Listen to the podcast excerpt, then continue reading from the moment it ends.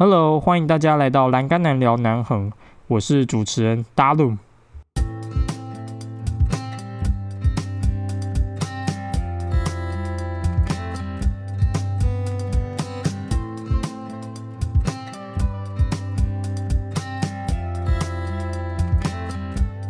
Hello，大家，不知道大家听完上一集之后呢，有没有什么样的感想呢？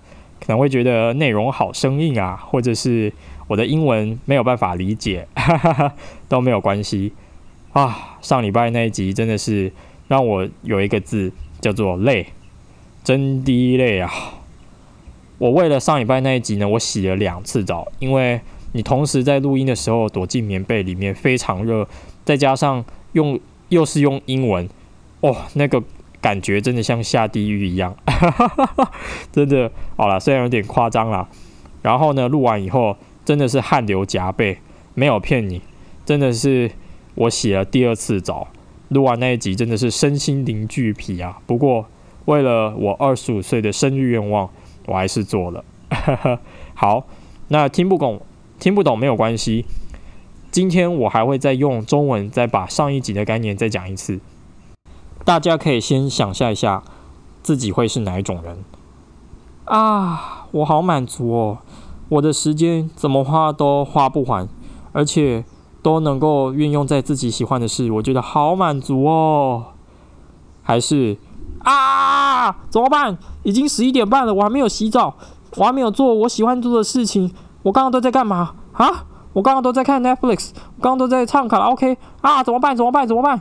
啊！今天又过完了，好，算了算了算了，没有时间了，就先去洗澡睡觉吧。我相信有很多人可能会是后者啊，就是觉得一天工作完很累了之后，可能还会想要再找时间自我成长，但是又抽不出时间，被很多生活上的枝微破碎的小事打扰。没有办法再抽出时间进行自我成长，对不对？所以今天我们要讲的内容呢，就跟上礼拜一样，就是时间满足感。现在我要请大家先想象一下自己有一个小时的休闲时间，另外你会用智慧型手机进行一些琐碎的事情。那我们来看看智慧型手机到底如何切割我们的休闲时间，然后侵蚀我们的身心灵。美国有一位博士叫做 Williams，他在自己的网站上提到，我们会花三十秒的时间来看一下电子邮件，我们会花三十秒的时间来回复社交网站上的讯息，我们会花两分钟的时间跟我们的家人传讯息，所以可想而知，这样子三个智慧型手机的动作呢，就花了我们三分钟的时间哦，想想看。一个小时的二十分之一就这样没了。那这个非常恐怖的现象叫做 time confetti。confetti 在英文里面是五彩缤纷的碎块的意思。智慧型手机的确就像刀子，把我们的休闲时间呢切成一片一片的时间区块。所以我们会用一些些的区块呢来进行一些琐碎的事情，比如说看 email。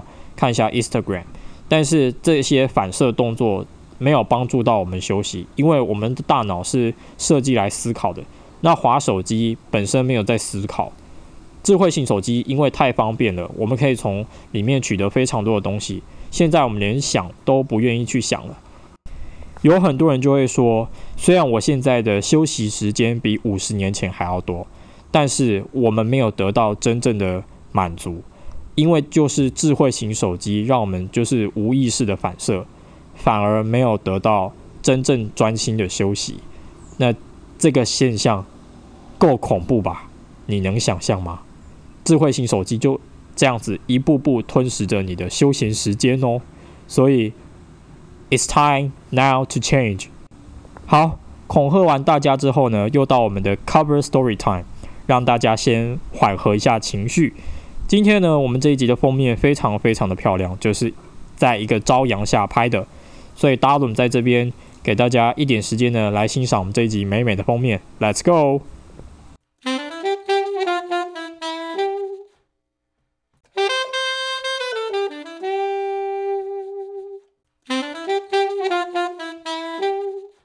在二零年的七月呢，我和我的朋友为了要去海线看日出，起了个大早，我们就从池上出发，骑着机车到玉长公路，再到台十一线，到一个不知名的沙滩呢，就这样子坐了下来，然后等着日出的到来。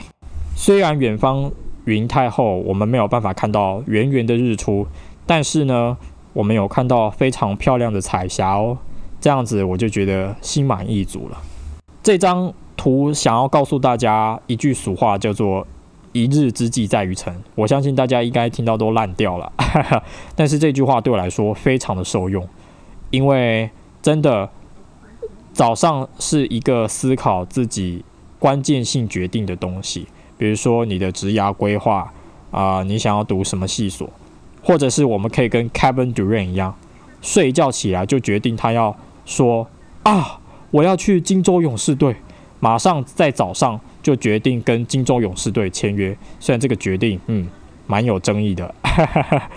其实这句话不只是一句俗谚哦，因为我在偏乡跟学生共读一本时间管理的漫画的时候，里面就读到早上是适合做出关键性决定的时刻。果然，这句话真的不是一句俗谚。那这本时间管理的漫画，我非常推荐。它虽然被归类成四年级的读物，但是其实各个年龄层的人都可以看，因为它真的教大家如何进行时间管理，甚至还帮大家设计出一份时间管理的精美图表。如果我有找到书名，我会把它附在这一集的连接下方。我第一次听到这个概念是在我朋友 Francis 他推荐给我的。Podcast 叫做 The Happiness Lab，中文应该会翻作幸福实验室。里面有一集专门在探讨现代人时间贫穷的这个问题，还有智慧型手机如何影响我们的思绪。另外，在这一集，主持人还邀请到一位欧美非常有名的名作家，叫做 Tom Hutchinson。他拥有六本最佳畅销书。在这一集里面，他分享了。如何用四小时的工作时间，再加上其他的悠闲时间，来创造出他书里面非常有创意的点子？那我听完这一集，觉得哇，心有灵犀啊！终于遇到一个想法跟我一样的人了，而且对方还是一位名作家。因为我现在在做的事情跟他一模一样，我就觉得嗯，自己更有自信了一点。原来我不是一个人。Tom 在节目里面表示，他一天只工作四个小时，四个小时哦，你能想象吗？他一天就花四个小时的时间看书，而且还是看书，因为他是个作家。另外的时间，他就会用来和小孩子玩耍，然后进行一点园艺工作。他每一天就是十点到十一点就就寝，多么规律和满足的生活啊！哈哈。主持人在节目里面问 Tom：“ 你是如何达到这样子的生活的？然后呢，这样子的生活看似怎么会能够让你写出这六本畅销书呢？”Tom 在节目里面就回答说：“我就是利用其他的时间来创造出更有创意的点子，所以呢，时间对我来说真的是源源不绝。然后我又可以进行更有创意的写作，所以他的。”灵感来源就是这一些园艺工作，还有陪伴小孩子的过程所激发出来的。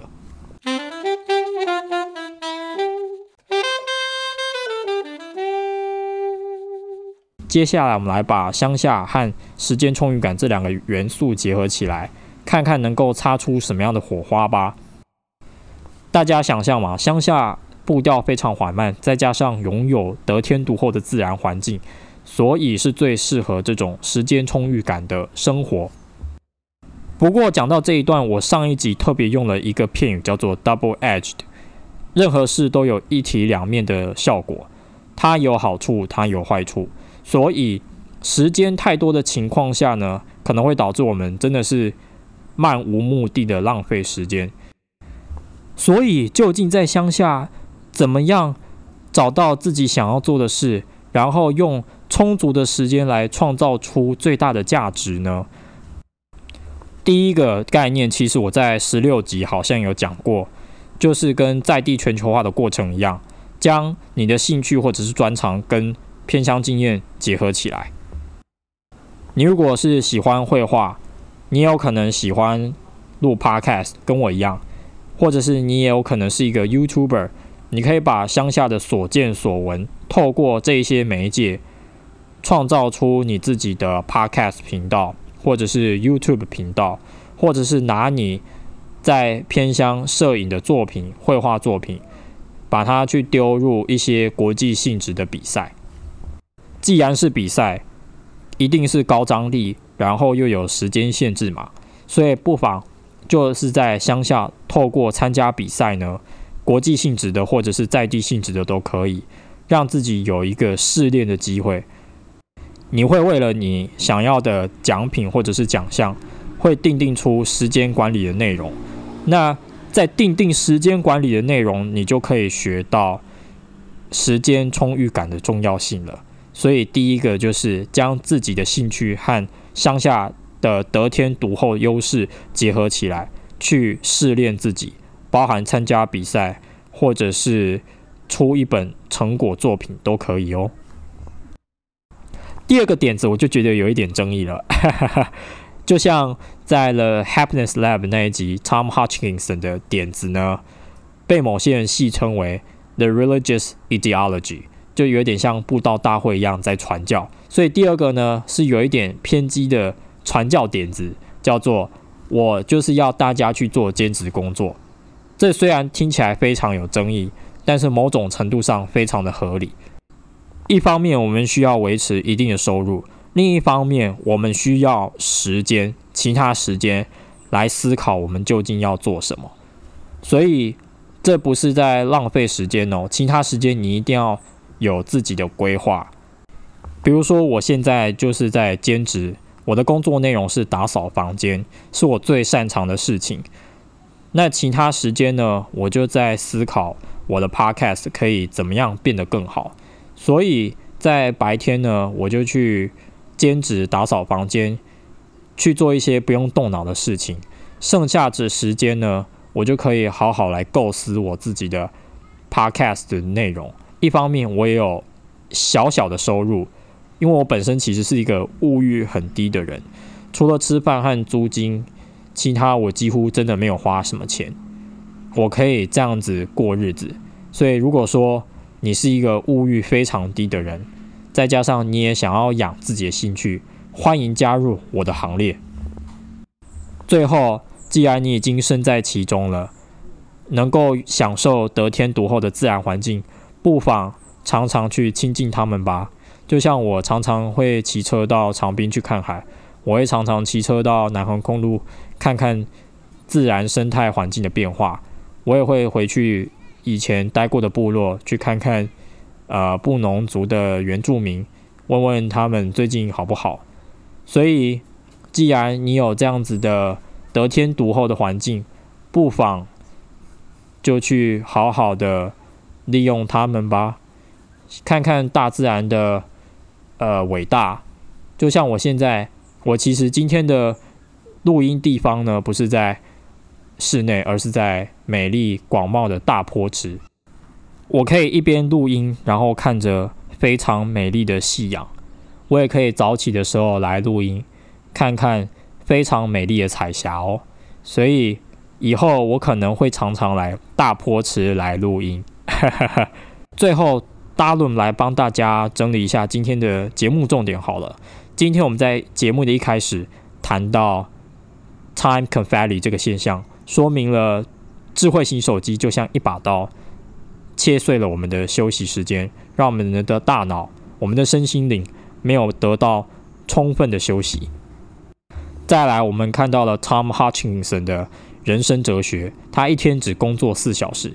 那他剩下的时间也没有白花，他会利用这些时间来想象他书里面非常有创意的点子，才会有办法写出六本最佳畅销书。